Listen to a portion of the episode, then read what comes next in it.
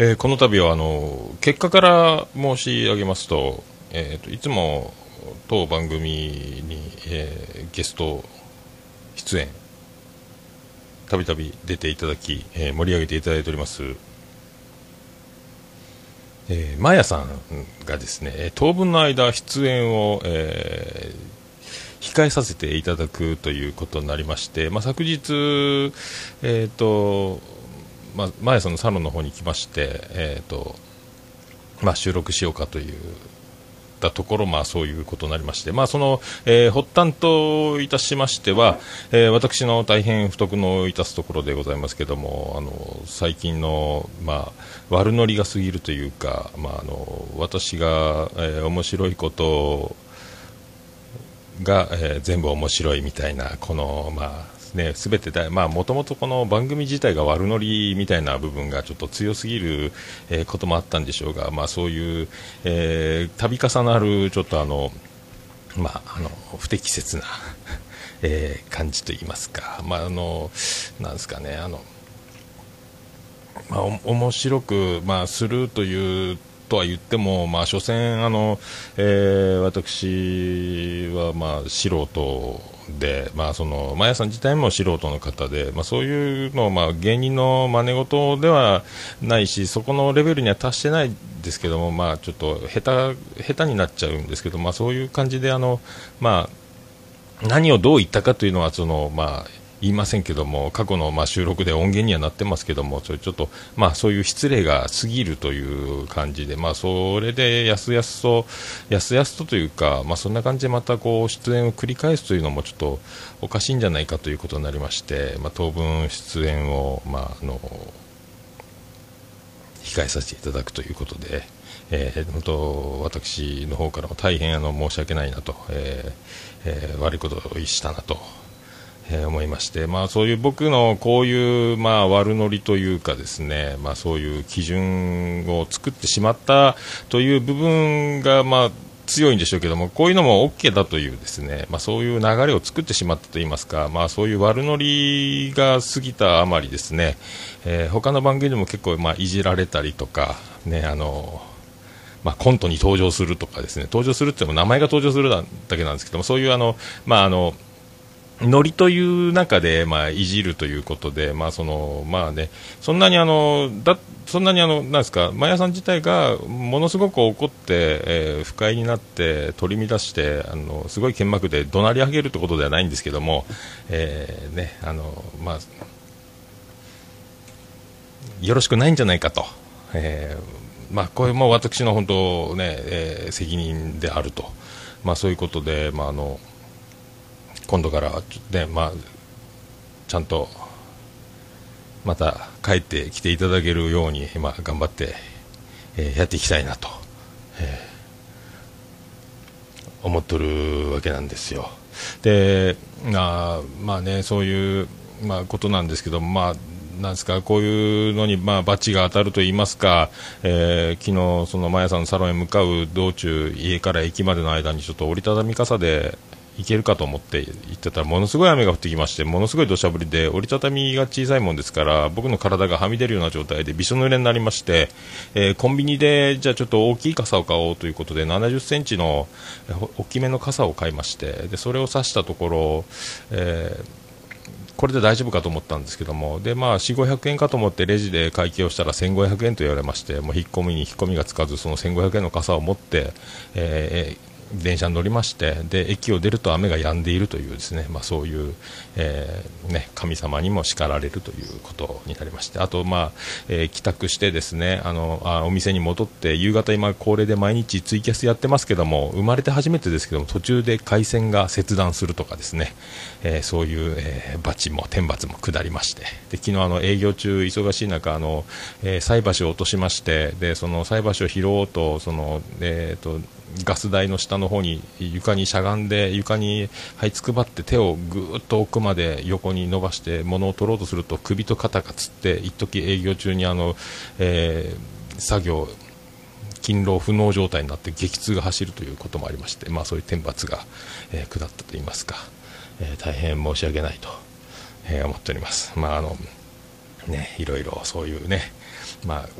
感じでございまして、もう大変反省しておりますんで、またいつかはですね、まやさんもあの懐の、まあ、大きな方でございますんでね、もう本当僕も先人からの、えー、言い伝えというか、もうあの、ね、えー、美人の方にはちゃんとしておきなさいと、えそ、ば、にいなさいと、えー、ね、波紋になるようなことはないようにというふうに言われておりますのでこれからもちょっと精進していきたいと、えー、大変申し訳なかったと、えー、これからもあの決してあのねマーヤのパンティ教えてあげるみたいな番組のコーナーを作ったり、えー、そんなことが今度あるんじゃないかみたいなことはもう言わないようにしていきたいと思っております。大変申し訳ございませんでした。遠く届かない華奢なその背中を映しても眠るよ。かすかな記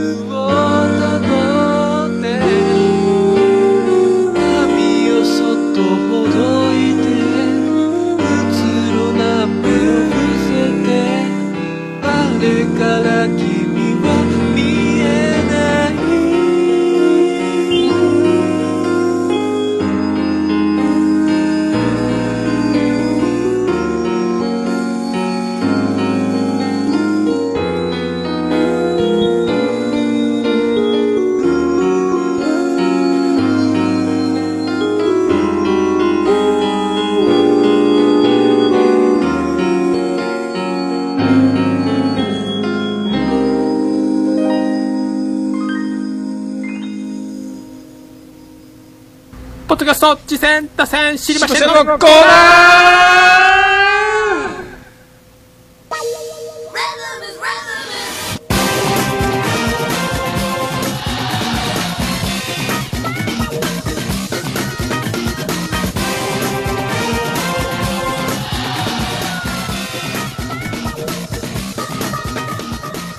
はい、このコーナーはその名の通り、ポッドキャスト、実践多戦知りませんということで、私、趣味で聞いております、ポッドキャストのあれ楽しかった、これ楽しかったを言うコーナーで、えー、ございまして、えー、今回は、えっ、ー、と、オルネポ最高顧問豊作チェアマンでございます、アマンさんより、えメールをいただいておりますんで、まずそちらから、え紹介の方させていただきたいと思います。えー竹蔵の秘密の話園というポッドキャスト番組を推薦します。竹蔵さんの一人喋り番組また一人喋りのカテゴリーに超新星が、えー、出現しました。番組の時間も程よい長さ。もちろんおしゃべりスキルはハイクオリティです。ということでもう一つメールが来まして補足説明ということで、えー、竹蔵さんは大人気番組「大々だげな」のなんと7月のアートワークを書いた方で、えー、ダゲナの第107回で絶賛されてますのでそれも合わせて聞いてくださいということで、えーと、大阪人の一般人のポッドキャスト「大々だげな時間」こちらのアートワークの7月の担当ということで、まあ、こちらの通常のあのだけな時間を、えーと、ダウンロードされている方は1回、えー、購読を解除してもう1回購読ボタンを押すと新しい、えーとね、アートワークが見れるんですけどもものすごいあのそのアートワークの、えー、一つ一つの意味と、えー、そのそういうのこういうなぜこういう絵になっているのかという秘密を、えーとね、柴犬さんと岡谷さんで、えーと、解説されてまして、まあ、すごいですね、まあ、そういうアート系の職業をプロでされてるという竹蔵さんが、えー、番組を、えー、始めて今度10回今過去10回ぐらいやられてるんですけどまあ、一人喋りで、あのー、最初に、まあ、人僕、ちょっと最新回だけ聞かせてもらったんですけども最初にあの、まあ、竹蔵ですっていう感じで始まる、えー、ちょっと一くだりと。でまあね上手となんか編集もなんか上手というかあのなんですか BGM がこうふわーっと大きくなったりふわーっと弾いたりみたいななんかすごいあのバランスのあ自動が技があるんですかね。それとかあとなんかちょっとね歴史に触れるその知識の豊富さというかそういうのと、まあ、あとまあデザイン関係というかそのプロのそういう仕事という中のいろいろ見解というかこういう風な種類でこういう心づもりでやってるみたいなそのおおなるほどと。そうやなみたいなすごいなというそのアート系のねすごいお話も聞けますし。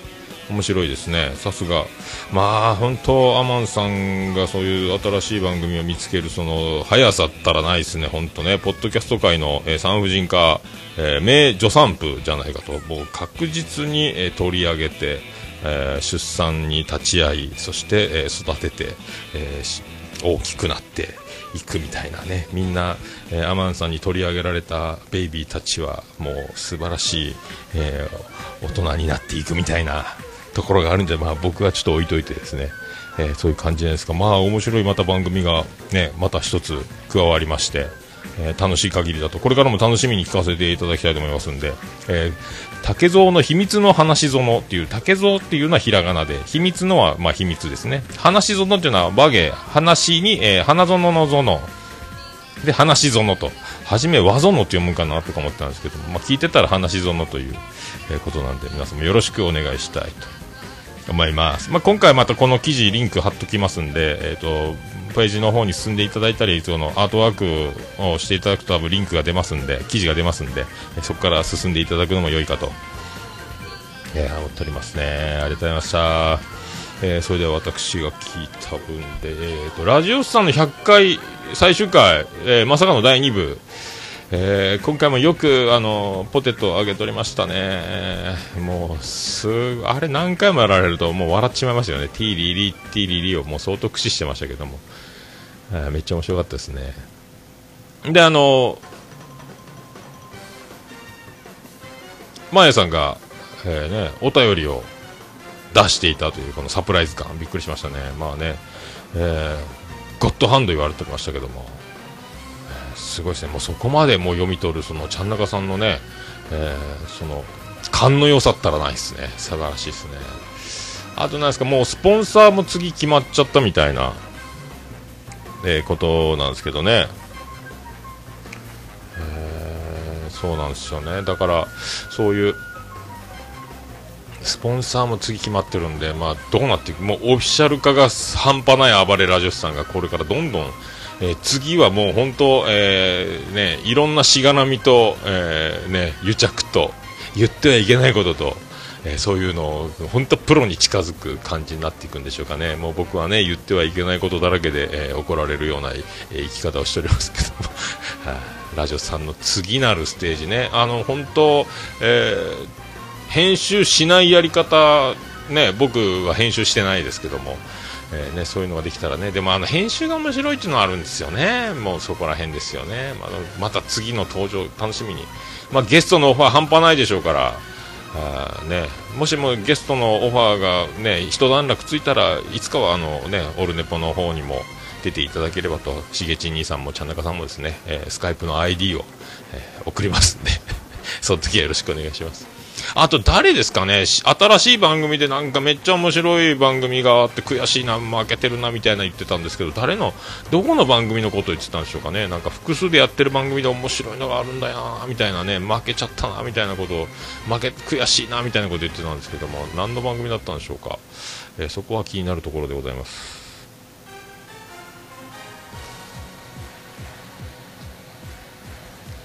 えー、それとですね、えー、リビング・オザ・138回、えー、これもあのー、最近笹山さんが夜中にツイキャスやってて僕もちょっと最近絡ませていただくようになりまして、えー、その中で、まあ、笹山さんがいろいろ番組をやってて僕もあのおしゃべり大怪獣なんか言っててましたけども。いろいろねあの言葉の完全武装というかもうあの隙がないというかですね。あのちょっと軽はずみなことを言うと全部見透かされて、えーと、自分が、えーとね、丸裸にされるというか、えー、完全にもうぐざっと切り込まれるんじゃないかっていう恐怖感があるぐらいこう完全生命体のような、えー、言葉の完全武装のようなイメージがずっとあったんですよね、追いはぎプラスアルファとか、えー、追いはぎプラスアルファとかそういうの聞いてるとですね、まあ、あの前はあのオートガメフェスで、えー、Q さん3の Q さんと春さんと、えー、笹山さんででさ Q さんとのプロレスみたいなところであ面白い人だなみたいなイメージもありつつですね、まあ、そんながあって、まあ、そういうイメージを払拭するというか、まあ、いろんなところでいろんな、え、顔で、え、やっているという。ツイキャスでその、まあ、僕のホームはリビングオンザトーキンですよみたいなこと言われててそれでまあ早速購読して聞いてみたらですねまあ完全に漫才ですねもうね。めちゃめちゃ面白かったですね。え138回、え最新回だけ聞いたんですけども、まあ面白すぎてですね、まあ新崎さんって方とやられて、まあこれあの、沢田信也さんと一緒にギリ級とかやってるね、あの、大喜利の番組もやられてて、まあ面白い方で、今度、オトガメフェスにもトークライバーとしてミュージシャンではなくて、また変わった枠で出られるということで、まあそういうあの、つわものとつわものが、えーずっとやってる番組と、えーここがホームだということで、まあそれは面白いわなと。えーすごい人が、まあね、いるもんでして、えもうどこい、もうね、え本当、えー素直、謙虚、感謝に、えー僕はね、えー立ち返り、またやっていこうかと、え精進していこうかと思うばかりで、まあ本当、面白い番組にまた出会いまして、まあすごい人はいるもんですね、本当ね。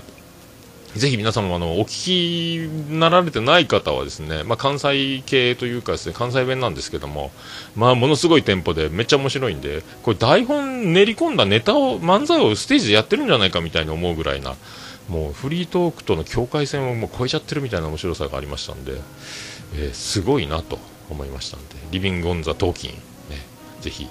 LOT ってアルファベットで略するみたいなんですけどね。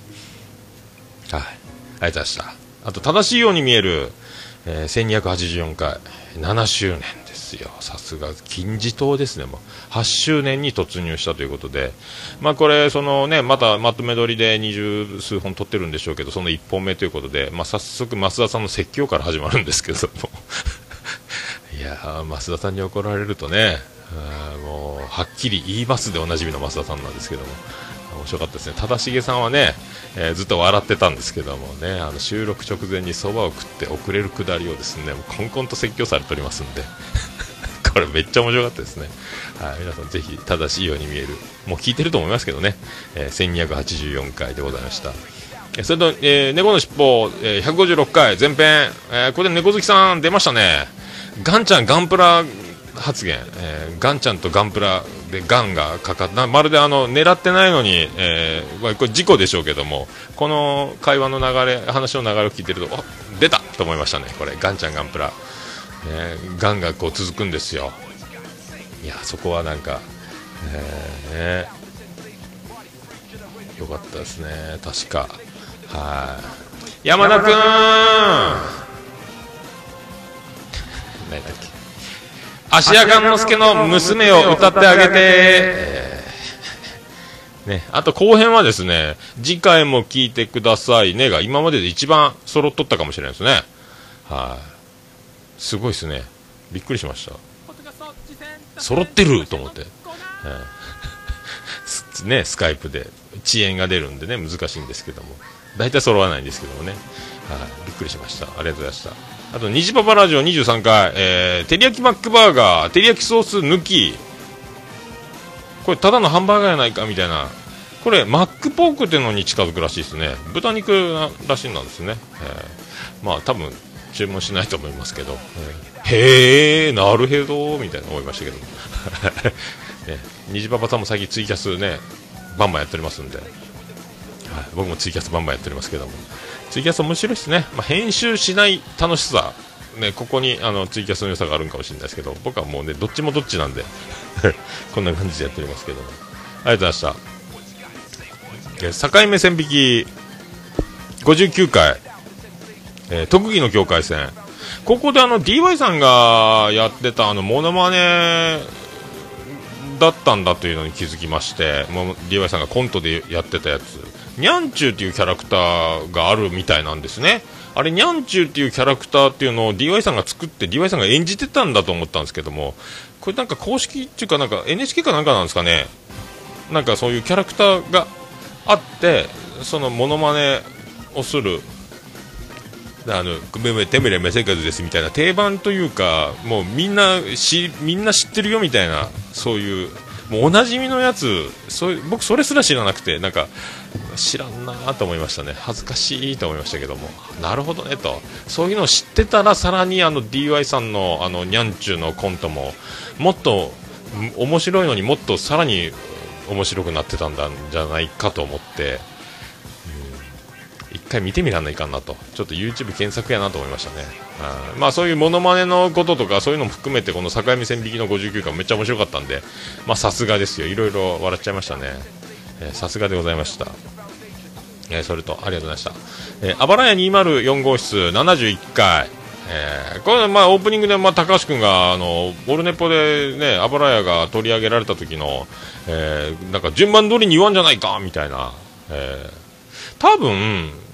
えー、とずらーっとその番組のリンクを貼るんですけどもその順番通りになってると思う。僕ノートに、えー、と番組順番にメモってるのを言っていってるんでこの順番通りにリンクを貼るんで順番通りだと思うんですけども、えーどういうことでしょうかね、まあ、わざと、えーわざと噛みつくという構図を仕掛けたのでしょうか。ただの勘違いなんでしょうか。なんかでたまに何かで何かの表紙に順番が違う時があったんかもしれないですけどもね、まあ、よくわかんないですけども。ね、あこの回はですね、えー、臭みという、えー信号が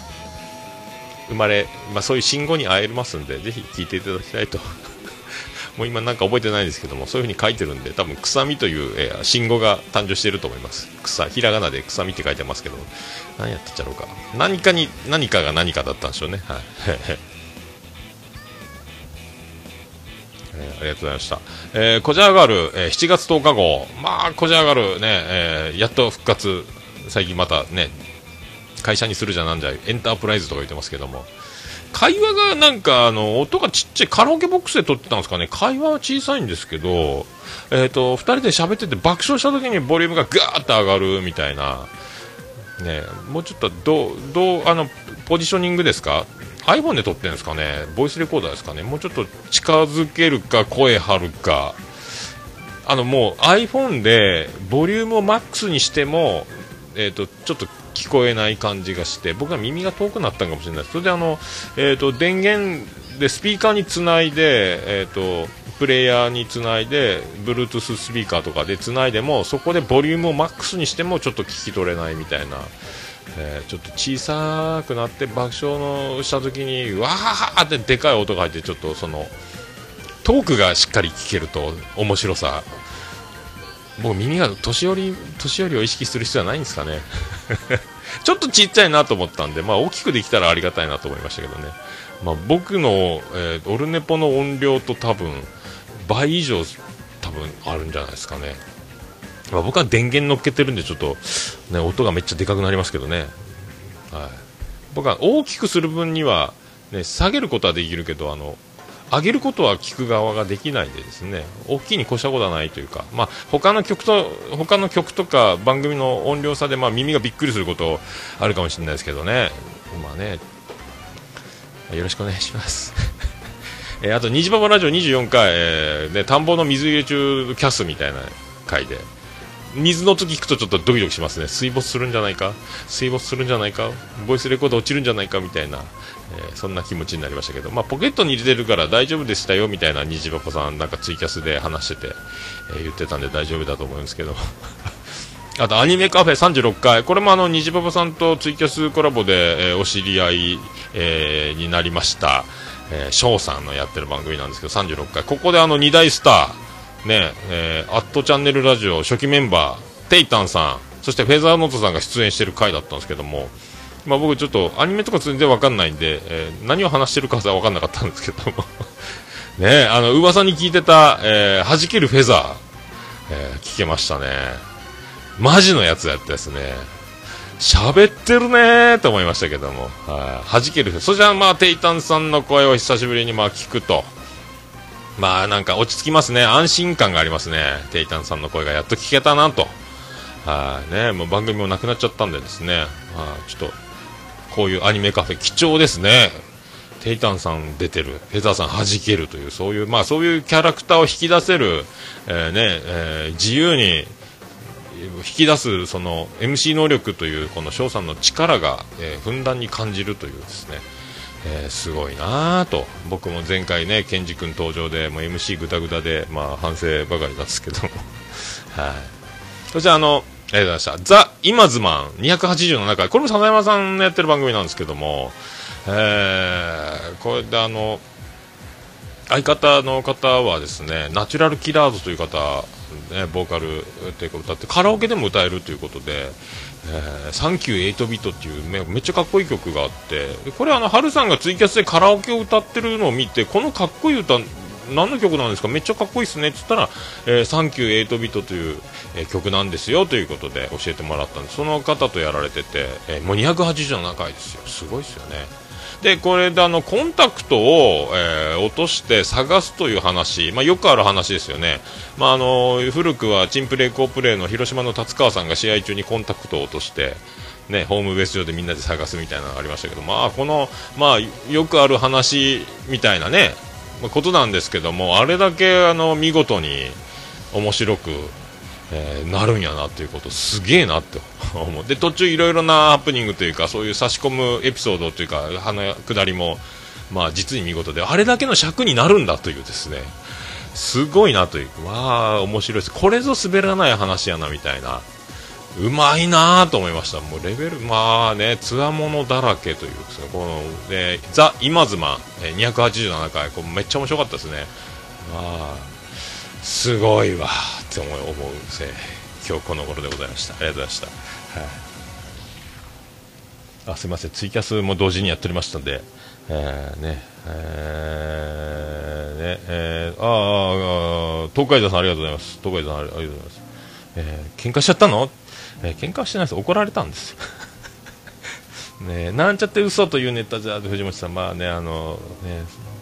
あのお任せいたします、はい、あデルデルマチョさんどうもありがとうどうも巨乳になりつつあるベッキーです。あそうですか。ねまあね本当ね自由自在に触ることはできないですけどもねそういうまあいつか手に乗せていただいたら、えー、そんなにこんな幸せなことはないなということですよね。ありがとうございましたえー、僕は面白いな、オルネポで紹介したいなと思った番組は、大抵すでにアマンさんが聞いているんですよねという、あさすが藤本さんの行くとこアマンさんありという、えー、そのうちラジオさんゲームになる、ゲーム化されますよという藤本さんですね。うん、愚者級じゃないのかなみたいな。へえ、あ、そっか、そういうことか。ラジオさんが悔しいな言ってたの。へえ、なるほどね。えデルデルマッチョさん、にゃんちゅうワールド放送局。へえ、そういう曲番組があるんだ。アマンさん、高橋君、財布取られたらしいね。あ、本当ですか。へえ、あばらや204号室、高橋さん、財布取られなくした疑惑。あ、さ、笹山さん、裏でツイキャスやってますね、藤本さんね。めっちゃ面白い。昨日から腹よじれるぐらい笑いましたけどね。ボボーカル読み上げのやつね。うん。まあ、あアマさん、音質の悪さはこじ上がるの伝統みたいな、そうですか。まあ、そういうことでございまして。はいまた皆さん何かおすすめとございましたらまたメールの方は桃屋のさんアットマークオルネポドットコム桃屋のさんアットマークオルネポドットコムでよろしくお願いします。あと、えー、メールフォームございまして LINE アット、えー、そしてツイッター DM、えー、などなど、ね、あとおはがきの方でもいけますんでよろしくお願いします。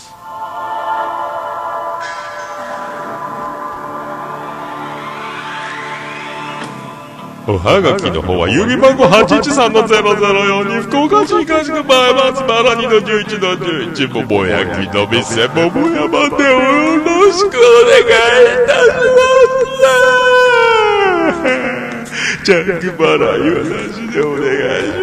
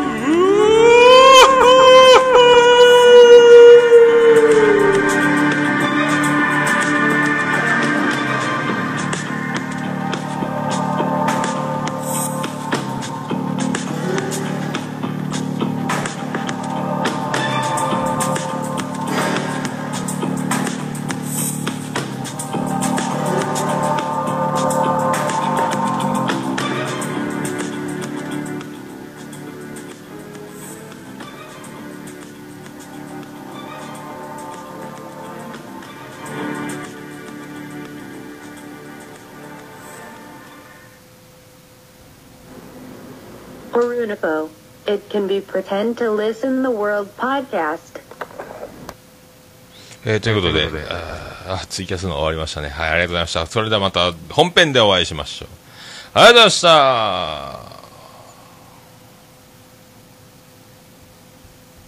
ありがとうございましたと言いつつも、えー、得意のことになりました。はい、ありがとうございました。福岡市東区若宮と交差点付近から全世界中へお届け。桃屋のおっさんのオールデイズ・ザ・ネポー